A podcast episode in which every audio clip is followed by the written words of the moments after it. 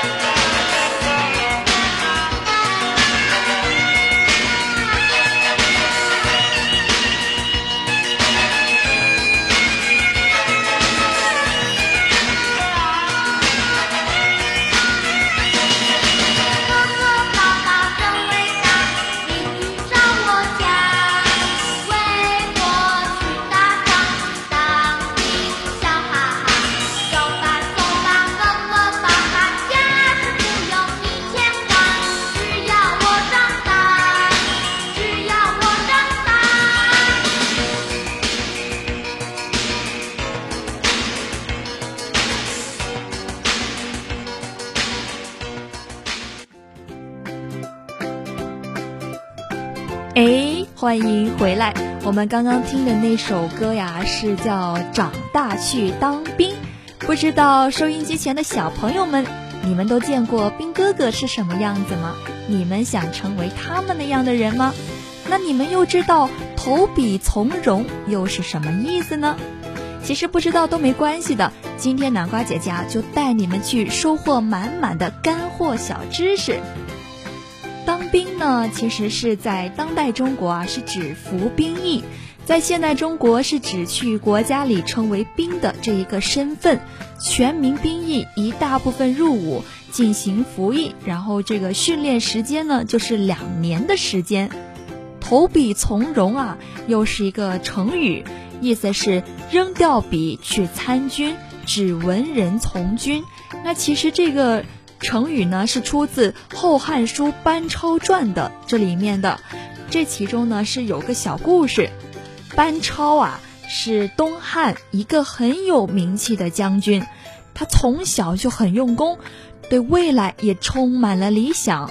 那有一天，他正在抄写文件的时候啊，写着写着，突然觉得很闷，忍不住站起来就丢下这个笔。他说。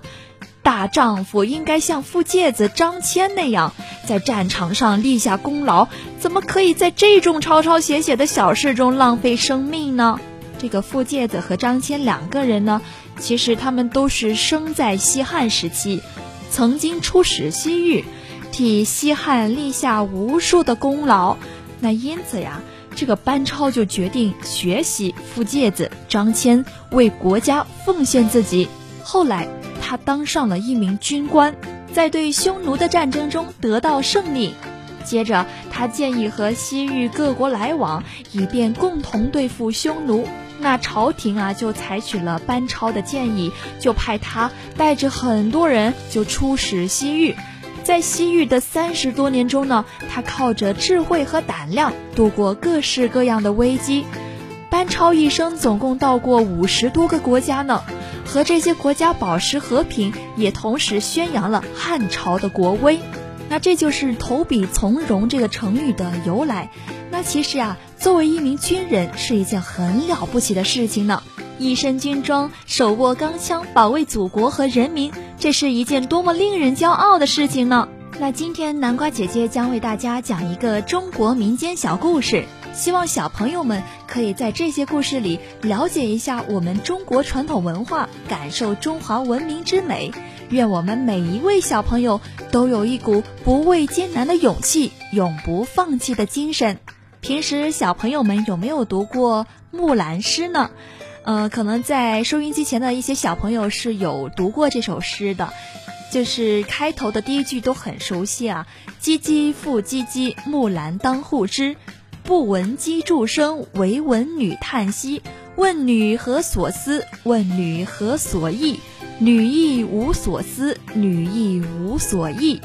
那接下来，南瓜姐姐就给大家讲一下这个木兰从军这个小故事。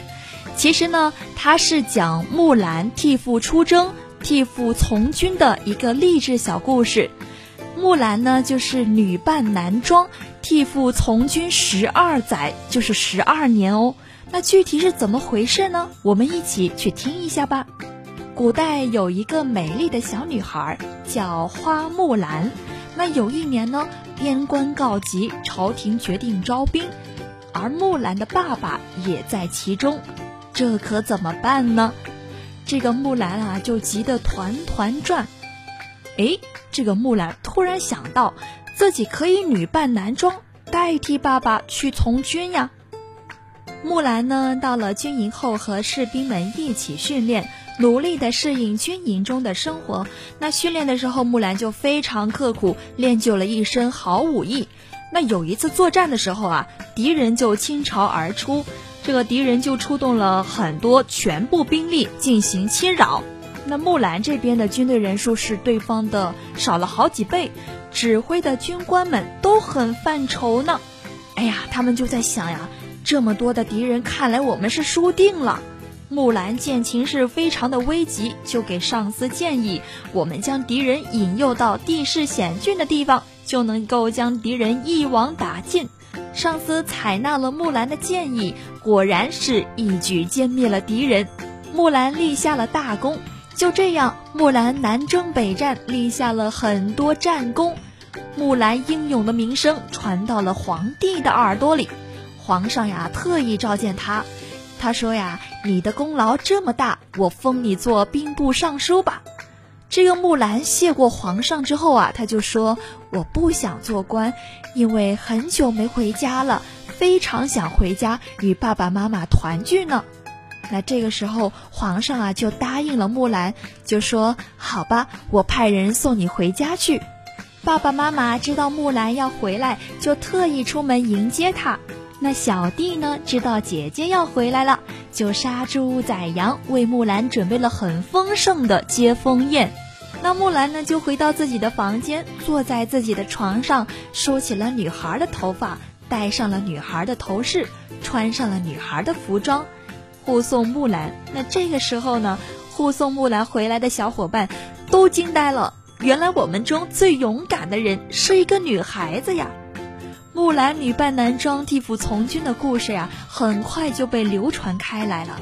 她孝敬父母、为国尽忠的故事也就这样传开了。花木兰她真是一个非常勇敢的小女孩，她的这股精神呢，是值得我们每位小朋友都要学习的哟。我们要知道呀，少年强则国强。那也许呢，在收音机前的一些小朋友心里也藏了一个当兵梦，咱们长大后也可以去当兵，像我们看到的军人叔叔一样，好男儿携笔从戎，报效祖国。